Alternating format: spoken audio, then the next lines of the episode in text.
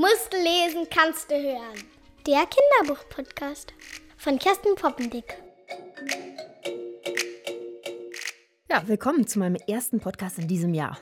Klingt ein bisschen bitter, oder? Denn ich meine, schließlich ist ja der Januar schon wieder bald vorbei. Wahnsinn, oder? Irgendwie habe ich das Gefühl, dass ich gerade noch in der Küche gestanden habe und Weihnachtsplätzchen gebacken habe.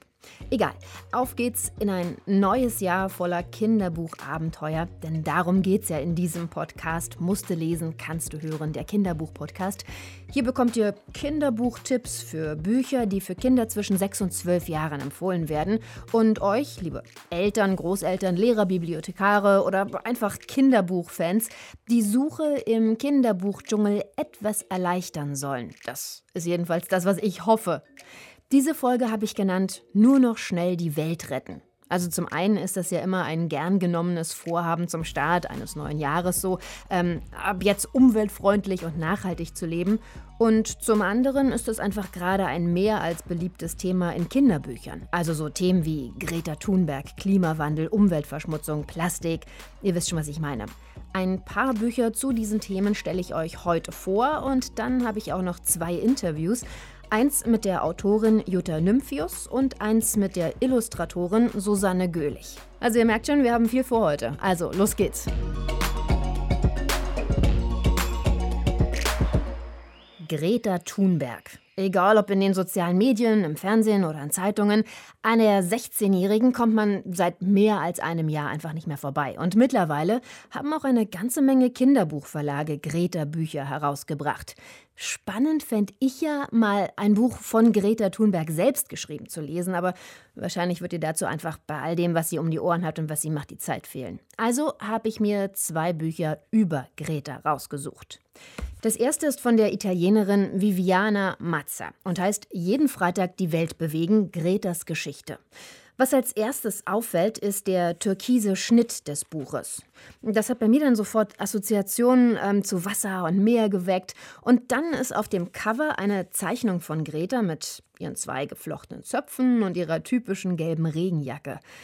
Also das war so, selbst ohne irgendeinen Text auf diesem Buch wüsste man bei dieser Zeichnung sofort, um wen es in diesem Buch geht. Dieses Buch ist in drei Teile unterteilt. Der erste erzählt Gretas Geschichte, also die, wie sie zur berühmtesten Klimaaktivistin der Welt wurde. Im zweiten Teil werden auf jeweils einer Seite andere junge Menschen porträtiert, die sich in ihren Ländern für den Klimaschutz stark machen. Und der dritte Teil, der beantwortet sehr kindgerecht zu Fragen wie was bedeutet eigentlich Klimawandel? Was ist der Treibhauseffekt? Was ich mag an diesem Buch ist einfach die Sprache. Die ist wirklich schön erzählerisch und die zweifarbigen Illustrationen, die gefallen mir auch sehr gut und die lockern den Text auf. Ich glaube, viele Kinder, die älter als acht sind, haben den Namen Greta Thunberg schon mal irgendwann irgendwo gehört, aber eben nur das. Und dieses Buch zeichnet wirklich ein gutes Bild, wer Greta Thunberg ist und wie groß die Fridays for Future Bewegung mittlerweile ist und worum es bei all dem eigentlich geht. Also wirklich ein guter Einstieg in dieses Thema. Viviana Matzer hat dieses Buch geschrieben. Es heißt Jeden Freitag die Welt bewegen. Gretas Geschichte ist bei DTV erschienen. Empfohlen für Kinder ab neun Jahre. 112 Seiten hat das Buch und die kosten 9,95 Euro. So, von Buch Nummer 1 zu Buch Nummer 2. Das ist so eine richtige Teamarbeit. Das Buch heißt Unsere Zukunft ist jetzt. Kämpfe wie Greta Thunberg fürs Klima. Und das haben gleich drei Autoren geschrieben. Ich kann mir einfach gut vorstellen, dass es auch so eine Zeitfrage war. Gerade bei so super aktuellen Themen. Da muss das Buch ja dann auch so schnell wie möglich veröffentlicht werden, weil wer weiß, wie lange eben das Interesse an diesem Thema anhält. Das konnte ja am Anfang niemand absehen, wie groß es wirklich wird. Und dieses Buch ist bereits, ich habe noch mal extra nachgeguckt, im August 2019 erschienen. Und das allererste Mal vor dem schwedischen Parlament hat Greta Thunberg am 20. August 2018 gesessen. Also nicht mal ein Jahr später ist dieses Buch erschienen. Und auch das erzählt eben die Geschichte, wie die damals 15-jährige Greta Thunberg begann, für das Klima zu streiken. Ich möchte euch gerne mal die erste Passage vorlesen. Also überschrieben ist die mit Warum Greta für das Klima kämpft. Eines Montagmorgens, während alle anderen Kinder zur Schule gehen, läuft Greta Thunberg zum schwedischen Reichstag. Der ist im Zentrum von Stockholm, der Hauptstadt Schwedens. Greta ist ganz allein. Ein kaum 1,50 Meter großes Mädchen mit zwei Zöpfen, einem lila Rucksack und ganz viel Wut im Bauch. Sie hält ein großes Schild aus Sperrholz im Arm. Skolstreik für Klimatet steht darauf. Das heißt Schulstreik für das Klima. Es ist der 20. August 2018, der erste Schultag in Stockholm nach den Sommerferien, nach den heißesten Sommerferien, die viele Menschen in Schweden je erlebt hatten. Aber Greta Thunberg geht nicht zum Unterricht ihrer neunten Klasse, obwohl sie schulpflichtig ist. Die 15-Jährige hat beschlossen, ich streike für den Klimaschutz. Ups. Also das nur ganz kurz, damit ihr einen Eindruck bekommt, wieso dieser Erzählstil in dem Buch ist, der mir sehr gut gefällt. Gretas Geschichte nimmt ungefähr die Hälfte des Buches ein. In der zweiten Hälfte geht es dann inhaltlich um das Thema Klima, Klimaschutz, wie wir das Klima beeinflussen zum Beispiel. Vor allem diesen Teil finde ich spannend. Gerade für jüngere Kinder finde ich es wichtig, dieses Thema so bildlich wie möglich darzustellen, es einfach in ihre Lebenswirklichkeit zu holen. Und deshalb finde ich es gut, dass in diesem Buch aufgedröselt wurde, welche Auswirkungen es auf das Klima hat, wie wir uns zum Beispiel ernähren, woher unsere Lebensmittel kommen, wie wir mit Strom umgehen, wie wir uns bewegen, also zum Beispiel wie klimaunfreundlich Rolltreppen sind. Und dazu werden immer klimafreundlichere Alternativen für unseren Alltag Alltag aufgezeigt. Und so ergibt das Buch eine schöne Mischung aus interessant erzählter Biografie und alltagstauglichem Fachwissen.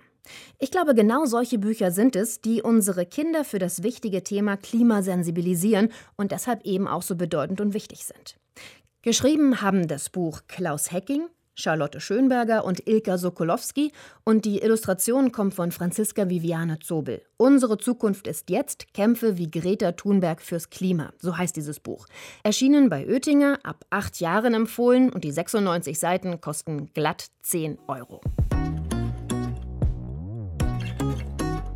Jetzt möchte ich euch ein Buch vorstellen, das mich unglaublich berührt hat. Jutta Nymphius schafft es in Schlägerherz auf gerade mal 144 Seiten, so viele Emotionen hervorzurufen. Also von geschockt, wütend, glücklich, verliebt, überrascht, da ist wirklich alles dabei. Es gibt in dem Buch zwei Hauptprotagonisten. Kai, der ist super aggressiv und es wird auch schnell klar, dass der mit sich und mit seiner Welt einfach Probleme hat, die er dann an anderen auslässt. Und das geht so weit, dass er kurz davor ist, von der Schule zu fliegen. Ich lese euch mal die erste Seite des Buches vor. Also Schlägeherz heißt es und geschrieben hat es Jutta Nymphius. Hier. Das Kapitel heißt Schmerz. Es tut gut, als Pauline schreit. Kai ist, als würde Druck aus ihm entweichen, wie aus einem viel zu prall aufgeblasenen Ballon. Er packt noch fester zu. Seine Hand presst Paulines Wange auf den von kleinen Steinchen übersäten Boden. Ihre Haut fühlt sich zart an, zart und weich. Er hasst das. Aua, aua, lass mich los, lass mich doch los, wimmert Pauline. Mit Kais Hand im Gesicht kann sie kaum sprechen. Ihr Mund verzieht sich zu einer ulkigen Grimasse. Kai hatte mal einen kleinen Ball aus Knete mit einem aufgemalten Mund und Augen. Den konnte er genauso verformen wie Paulines Gesicht.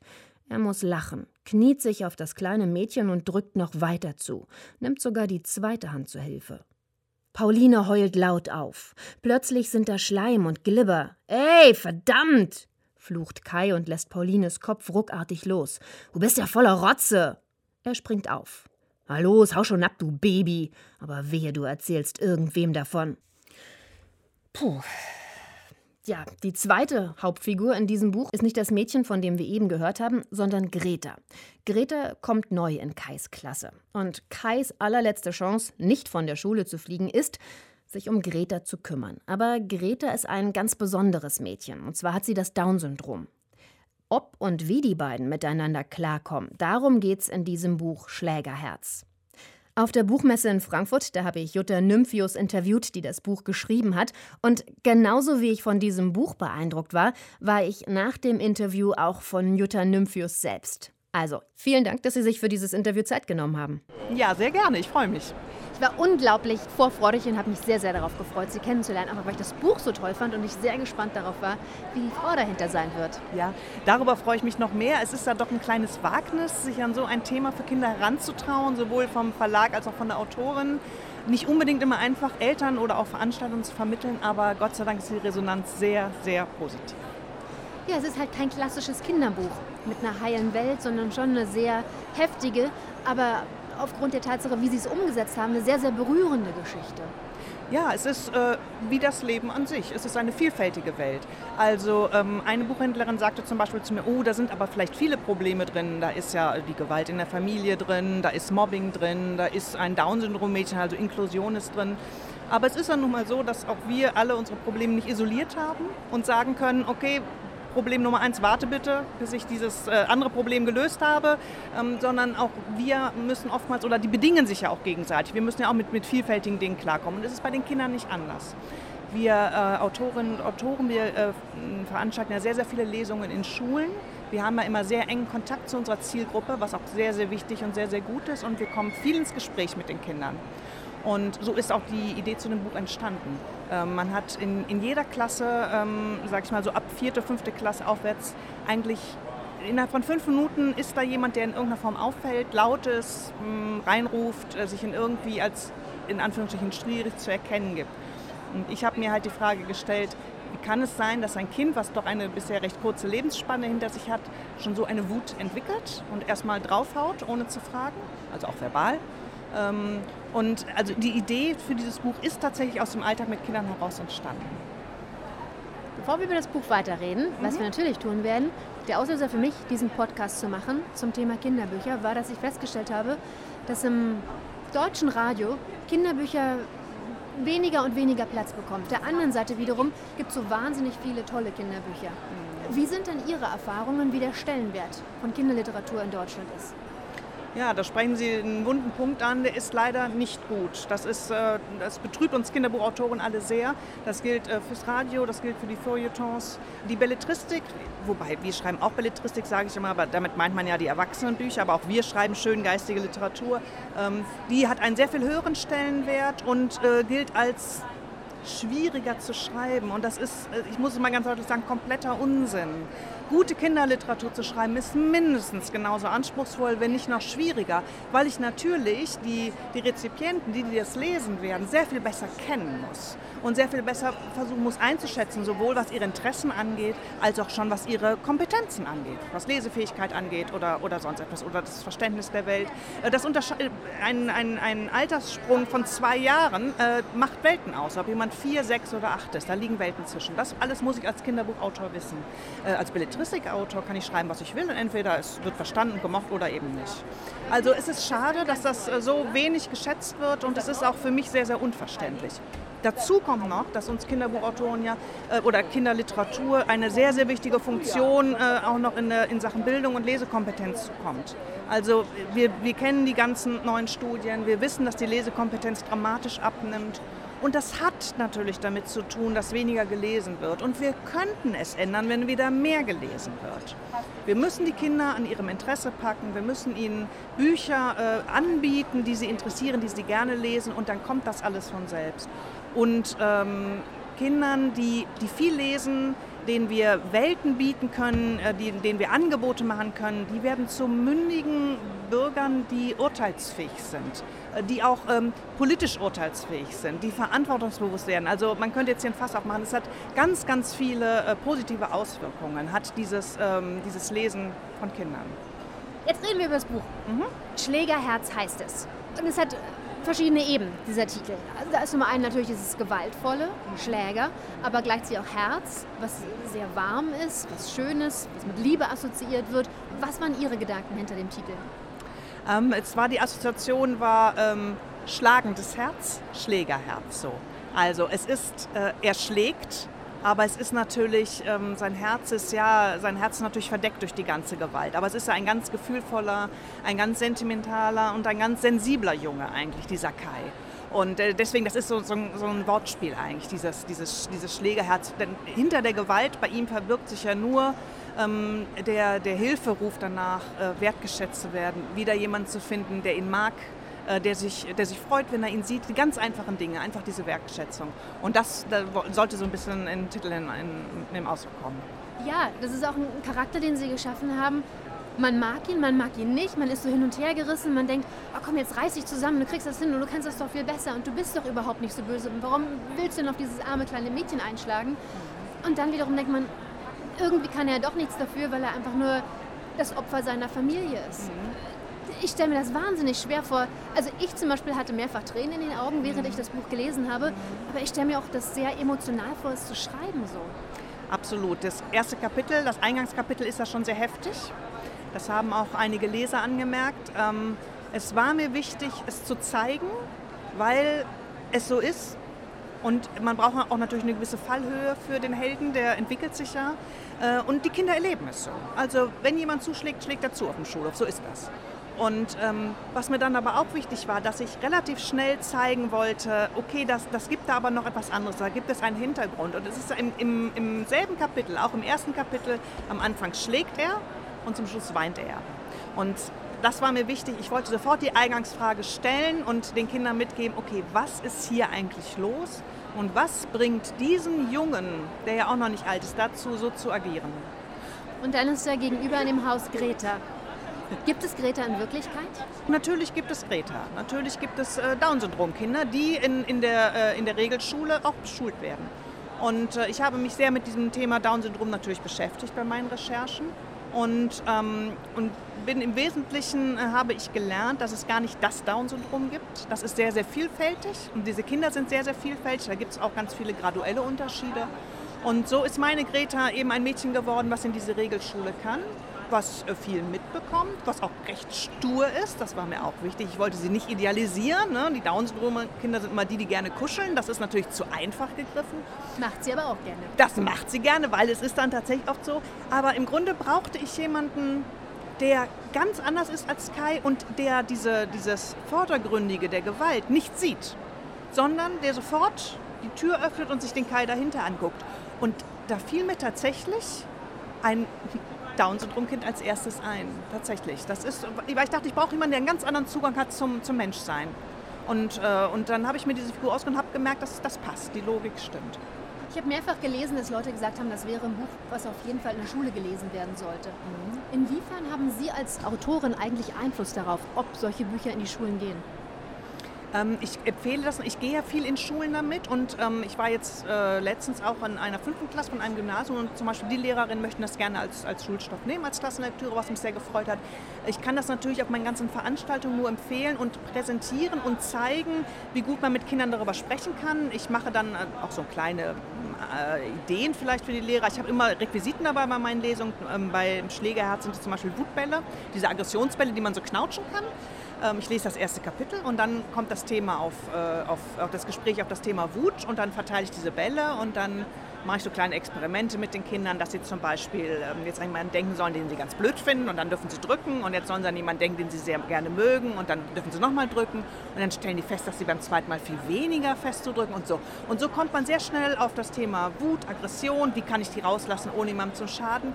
Und dadurch zeige ich den Lehrern hoffentlich, dass wirklich dass sehr, sehr viel in so einem Buch, in so einem Thema drinsteckt und dass es für die Kinder auch eine, eine Bereicherung sein kann und dass es für die Kinder auch befreiend sein kann, über sowas zu sprechen. Und meine letzte Frage, haben Sie mal recherchiert, was Ihr Name bedeutet, Ihr Nachname? Ja, das haben wir mehrfach versucht. Meine Schwester hat richtig Ahnenforschung betrieben. Ich bin, also unsere Familie ist die einzige in Deutschland, die so heißt. Also wann immer Sie einen Nymphus treffen, er ist direkt mit mir verwandt. Entweder kommt es aus dem Griechischen oder tatsächlich doch aus dem hebräischen Raum. Da gibt es auch ähnliche Worte. Da sind wir dann irgendwann gescheitert. Da wurde auf jeden Fall, ist klar, es ist, ist exotisch und ein super Autorenname. Alle denken, das ist ein Künstlername, aber er ist echt. Vielen Dank. Ich danke Ihnen, war sehr nett. Ich finde ja, dass dieses Buch in wirklich jede Schulbibliothek gehört. Am besten sogar noch im Unterricht gelesen werden sollte. Diese Geschichte ist so wahnsinnig liebevoll und berührend erzählt. Und die beiden Protagonisten, die bleiben lange, lange im Kopf. Und dazu bietet diese Geschichte einfach jede Menge Stoff zum Diskutieren über Themen wie Mobbing, Inklusion, Freundschaft und Respekt. Jutta Nymphius, Schlägerherz heißt das Buch, ist bei Tulipan erschienen, empfohlen ab 10 Jahren und die 144 Seiten kosten 13 Euro. Ich habe diese Podcast-Folge ja nur noch schnell die Welt retten genannt. Und genau das ist doch das Thema der nächsten zwei Bücher.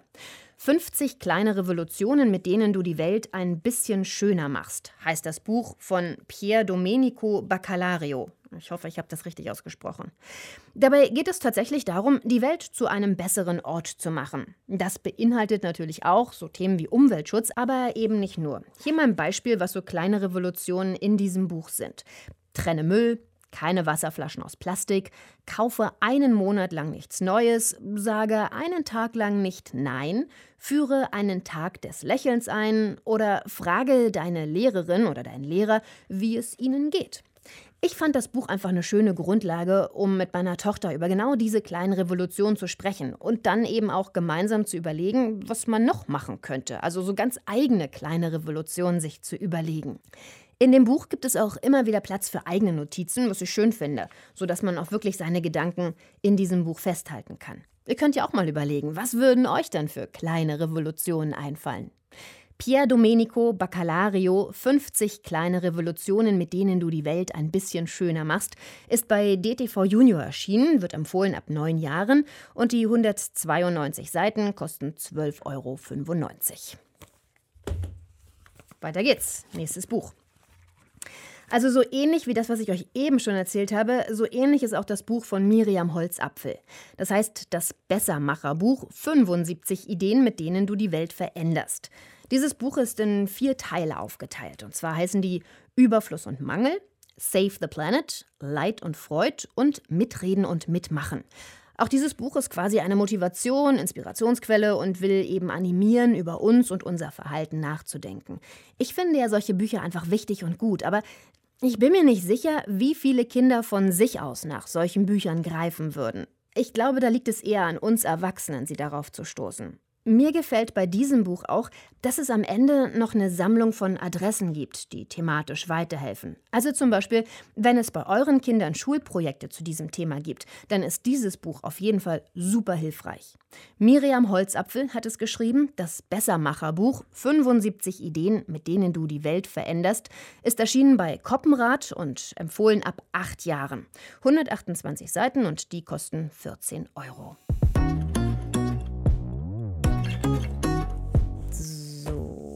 Lasst mich mal schauen. Was kommt als nächstes? Ah, das Interview mit Susanne Göhlich. In der letzten Folge des Kinderbuch-Podcastes, da habt ihr ein Interview mit der Autorin Anna Böhm gehört. Falls ihr das noch nicht gehört habt, könnt ihr das natürlich immer noch nachholen.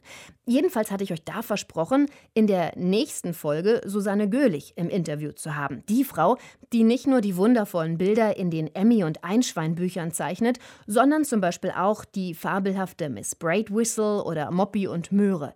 Ihr Zeichenstil ist wirklich unverwechselbar. Und dazu wohnt sie auch noch in einer der schönsten Städte Deutschlands, nämlich in Leipzig. Nachdem ich jede Menge Buchautorinnen und Autoren interviewt habe, bist du die erste Illustratorin. Susanne Göhlich, schön, dass du da bist.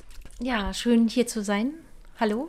Wie genervt bist du, gerade weil du so eine, so eine markante Art hast zu zeichnen, wenn dauernd Leute zu dir ankommen, eben auch so wie bei der Lesung heute und sagen, kannst du mir mal was zeichnen? Äh, tatsächlich werde ich gar nicht so oft gefragt, ob ich was zeichnen kann. Aber das passiert natürlich automatisch, wenn ich eine Karte unterschreibe, dann mache ich immer noch eine kleine Zeichnung dazu. Und das ist dann schon ganz schön, wenn man die Leute nochmal mit einer kleinen Zeichnung überraschen kann. Und das ist dann ein ganz schöner Moment für mich natürlich habe ich mich vorbereitet auf das Interview und habe mal geguckt, welche Bücher wir eigentlich haben zu Hause, die du illustriert hast. Und da habe ich gefunden Zehn kleine Burggespenster, was ich großartig finde. Dann Bettzeit ist's. Ich glaube, das war eines der allerersten Bücher, die ich für meine Tochter gekauft habe, wo das kleine Mädchen die ganzen Kuscheltiere einsammelt und so. Super niedlich. Ähm, Moppy und Möhre hast du gezeichnet. Eines der berühmtesten wahrscheinlich, ähm, die fabelhafte Miss Braidwhistle. Und natürlich eben auch Emmy und Einschwein. Wie hast du eigentlich deinen Stil dahingehend gefunden? Also ist es wichtig zum Beispiel, dass jedes Buch eine halbwegs andere Handschrift, einen anderen Strich hat? Ja, also im Grunde genommen zeichne ich möglichst natürlich, weil das muss aus mir kommen und es ist ganz wichtig, das mit Liebe zu machen und enorm gerne zu tun. Und dann entsteht da so eine Leichtigkeit beim Machen, die eigentlich erst, glaube ich, eine gute Zeichnung gerade für Kinder, aber auch für Erwachsene, die die Menschen anspricht, ähm, dass es aus dem Herzen kommt, ein Stück weit und dass man da mit der, mit der, ganzen, mit der ganzen Person dabei ist und das unheimlich liebt. Das ist, glaube ich, ganz wichtig. Dann wird der Strich auch schön und die Zeichnung gut. Lass uns mal Emmy nehmen. Hast du dann einfach dich an den Schreibtisch gesetzt und losgezeichnet oder bist du zum Beispiel durch den Park gelaufen? Du wohnst in Leipzig, durch den Clara Zetkin Park zum Beispiel und hast dir Kinder angeguckt und hast dich inspirieren lassen? Wie war das? Also tatsächlich ist es meistens so, dass sofort im Kopf, wenn ich was mit dem Text anfangen kann und der was bewirkt, sofort etwas im Kopf habe, was ich dann gleich aufs Papier bringen kann und ich muss dann gar nicht so viel nachdenken. Das hat sich bewährt, also auch wenn man sagt, ich will jetzt doch mal fünf Minuten vorher drüber nachdenken, lenkt das im schlechtesten Falle nur ab. Wie ist denn dann letztendlich die Zusammenarbeit zwischen Verlag und natürlich dann den Autoren, den Autorinnen? Also wie, wie sehr musst du quasi dem folgen, was sie vorgeben oder hast du da freie Hand? Meistens habe ich freie Hand. Trotzdem liebe ich es auch, den anderen zu fragen, hast du einen Wunsch oder gibt es bei dir eine bestimmte Vorstellung? Das ist für mich auch diese Teamarbeit immer ganz bereichernd und daraus entwickelt sich dann auch immer was Neues, was jedes Buch ein bisschen andersartig macht und das ist auch ganz wichtig. Wie war dann zum Beispiel die Zusammenarbeit mit Anna Böhm, also bei Emmy und Einschwein? Hast du die Bilder hin ihr geschickt? Hat sie dir dann Textpassagen geschickt? Bei Anna Böhm beim, mit Einschwein war es so, dass das Einschwein natürlich relativ klar von Anfang an im Raum stand. Und auch die Emi, also die beiden Figuren standen sehr schnell fest. Natürlich ist das eine sehr fantasievolle Welt, wo ich auch überlegen muss, was hat sich Anna Böhm da jetzt vorgestellt. Und wenn ich kann dann einen Vorschlag machen, zum Beispiel, wie das Tier, also es gibt ja diese ganzen Fabelwesen, jeder, jeder Figur im Buch ist ja ein Fabelwesen zugeordnet. Ähm, das, das muss man ja erstmal äh, aufs Papier bringen und zum Teil geht es aus, aus dem Text hervor, zum Teil aber auch nicht. Und ähm, aber ich frage dann einfach in der E-Mail nach oder ich frage die Lektorin, die Christiane Schulz hat es lektoriert und die hat es auch sehr ordentlich alles immer sofort ähm, da Auskunft gegeben und zugearbeitet. Also das war schon, ist schon auch eine Teamarbeit. Jetzt sagt man ja bei Eltern, die dürfen keine Lieblingskinder haben, egal wie viele Kinder sie haben. Hast du eine Lieblingsfigur bei all denen, die du bisher gezeichnet hast? Also Einschwein gehört auf jeden Fall dazu. Das ist wirklich wie eine Figur, die mir ans Herz gewachsen ist und auch ein Stück weit jetzt existiert tatsächlich. Und genau, da gibt es so einige, also Moppy und Möhre zum Beispiel, die Meerschweine, die liebe ich auch, weil die einfach so von ihrer Art her ganz ähm, lustig sind und, und sehr witzige Figur, Figuren sind. Aber Einschwein ist so, hat nochmal was Besonderes, weil es auch so einen liebenswürdigen Charakter hat. Und das ist schon was Besonderes, was gar nicht so leicht herstellbar ist, glaube ich. Aber letztendlich ist ja quasi Illustratorin Autoren so ein bisschen wie Synchronsprecher und ähm, Schauspieler, oder? Wenn Anna zum Beispiel ein Buch schreiben würde, würde es ja ohne deine Illustration gar nicht mehr gehen, oder? Ist das so vertraglich gebunden? Seid ihr vertraglich aneinander gebunden? Also sind wir direkt nicht. Aber natürlich ist es so, dass ich glaube, für die Außenwahrnehmung, also sprich die Kinder, die Leute, die das Buch kaufen, natürlich das zusammengehört, als wäre es eine Person. Klar. Und das ist auch schön, weil wir dadurch auch eine, nochmal eine andere Beziehung haben. Das ist so auch eine Bereicherung.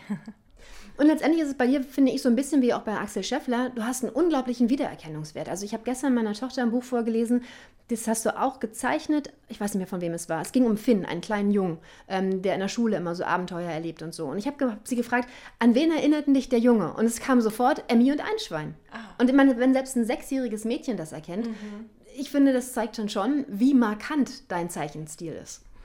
Ja, also Finn ist übrigens auch eine Figur, die ich ist ja bei Peter Hammer Verlag erschienen. Und der ist für, hat für mich auch eine starke Bedeutung. Auch äh, als mein Sohn groß geworden ist, ist er natürlich auch mit dieser Literatur aus dem Peter Hammer Verlag groß geworden. Und das ist für mich dann auch ähm, nochmal auf einer emotionalen Ebene wichtig. Und das drückt sich auch in dem Buch und in der Figur aus, glaube ich. Und das überrascht mich eigentlich selber. Susanne Göhlich, vielen, vielen Dank fürs Zeitnehmen. Sehr gerne. Weil wir jetzt mehrfach Emmy und Einschwein von Anna Böhm erwähnt haben, da ist gerade ein Erstleserbuch im Oettinger Verlag erschienen, in dem Einschwein zur Schule kommt. Schulstart mit Eierkuchen heißt es. Meine sechsjährige Tochter, die schon total ungeduldig ist, endlich selber lesen zu können. Leider fehlen ihr noch ein paar Buchstaben, die sie noch nicht kennt. Deswegen will ich auch noch nicht vorgreifen, weil ich weiß, dass sie sich sehr, sehr darauf freut, dieses Buch zu lesen. So, Zwei Weltretterbücher habe ich noch. Das erste heißt So viel Müll, wie du die Umwelt schützen kannst. Ja, bei dem Titel ist gleich klar, worum es geht. Müll und diesen eben weitestgehend zu vermeiden. Allein die Aufmachung des Buches ist schon sehr, sehr ansprechend. Es gibt viele bunte Illustrationen, kindgerechte und verständliche Grafiken, dazu Fotos und Fotokollagen und sehr kurze Texte. Einfach nur dieses Buch durchzublättern hat mir persönlich viel Spaß gemacht und ich bin ganz automatisch immer wieder irgendwo hängen geblieben und habe angefangen zu lesen. So wie hier. Wartet. Hier. Ähm, da. Jedes Jahr gelangen mehr als 6,4 Millionen Tonnen Müll in die Ozeane. Das meiste davon ist Plastikmüll. So lautet der erste Satz des Vorwortes. Und der letzte? Mach dich stark für deine Zukunft und hilf, Tiere und Pflanzen zu schützen. Wie das Kinder angehen können, das zeigt und erzählt eben dieses Buch. Da gibt es zum Beispiel Tipps, wie man alte T-Shirts wieder cool umgestalten kann oder wie man Geschenke umweltfreundlicher verpackt und wie in anderen Ländern Kinder kreativ mit Müll umgehen. Zum Beispiel gibt es in Paraguay ein Orchester, dessen Instrumente ausschließlich aus Müll hergestellt wurden. Habe ich nicht gewusst, aber in diesem Buch erfahren. Jens French hat's geschrieben, so viel Müll, wie du die Umwelt schützen kannst ist erschienen bei Dorling Kindersley. Ab sieben Jahren wird es empfohlen und die 72 Seiten kosten 12,95 Euro. So, wartet. Mein letztes Buch für heute heißt Alles auf Grün, wie du der Umwelt helfen kannst. Und das ist perfekt als Einsteigerbuch für so, ja, Sechsjährige schon, die sich zum ersten Mal mit diesem Thema beschäftigen. Als erstes fallen die vielen bunten Illustrationen auf, die wirklich sehr, sehr ansprechend sind. Was mir aber an diesem Buch besonders gefällt, ist der Ansatz, wie dieses Thema wirklich auch für ganz kleine Kinder aufbereitet wird. Anjali die feiert ihren Kindergeburtstag. Mit allem, was zu so einer richtigen Kindergeburtstagsparty gehört. Also Geschenke, Luftballons, viel Essen. Aber was bleibt denn, wenn die Party nach so drei, vier Stunden vorbei ist? Also im Idealfall viele schöne Erinnerungen, also meistens für die Kinder. Für uns ähm, Eltern ist es ja doch etwas anstrengend, so ein Kindergeburtstag, ist jedenfalls meine Erfahrung. Aber was tatsächlich vor allem sichtbar bleibt, ist jede Menge Müll und Abfall. Und dieses Buch erzählt zum Beispiel ausgehend von dieser Kindergeburtstagsparty, was mit diesem ganzen Müll, Essensresten, Geschenkpapier, all das, was halt eben anfällt, was mit diesem Müll passiert. Also wo der Müll hinkommt und wie lange bestimmte Abfälle brauchen, bis sie zersetzt sind. Und solche Alltagssituationen gibt es mehrere in diesem Buch. Auch die Schule zum Beispiel wird unter die Lupe genommen. Und auch hier gibt es jede Menge Tipps für eure kleinen Klima- und Umweltaktivisten, was sie zusammen natürlich mit euch an ihrem Leben ändern können, um das Ganze umweltfreundlicher hinzukriegen. Ein wirklich sehr schönes, ansprechendes Buch. Hat viel Spaß gemacht, es nicht nur anzuschauen, sondern auch zusammen zu lesen mit meiner Tochter. Liz Goggerly hat es geschrieben. Die Illustrationen sind von Miguel Sanchez. Alles auf Grün, wie du der Umwelt helfen kannst, ist erschienen im Gabriel Verlag. Ab sechs Jahren empfohlen. 48 Seiten hat es und die kosten 13 Euro. Da ist der Stapel vollzählig. Ich hoffe, da waren jetzt einige Inspirationen für euch dabei, wie ihr zusammen natürlich mit euren Kindern nochmal eben schnell die Welt retten könnt. Bestimmt kennt auch ihr noch mehr tolle Bücher zu diesem Thema. Schreibt mir gerne, dann können wir gerne so eine Sammlung zusammentragen. Das ist bestimmt sehr interessant. Wie ihr mich erreicht, das findet ihr in den Infos zu diesem Podcast. Und wie immer freue ich mich über Feedback von euch. Schreibt mir gerne, wie euch generell der Podcast gefällt. Vielleicht gibt es ja auch was, was euch fehlt, was ihr gerne noch hören wollen würdet. Vielleicht habt ihr auch ein Buch, was ihr gerne mal vorstellen wollt. Vielleicht gibt es Autorinnen, Autoren, die ihr gerne mal im Interview hört. Einfach gerne mir schreiben. Ich freue mich wirklich von euch zu hören. Ich freue mich über euer Feedback.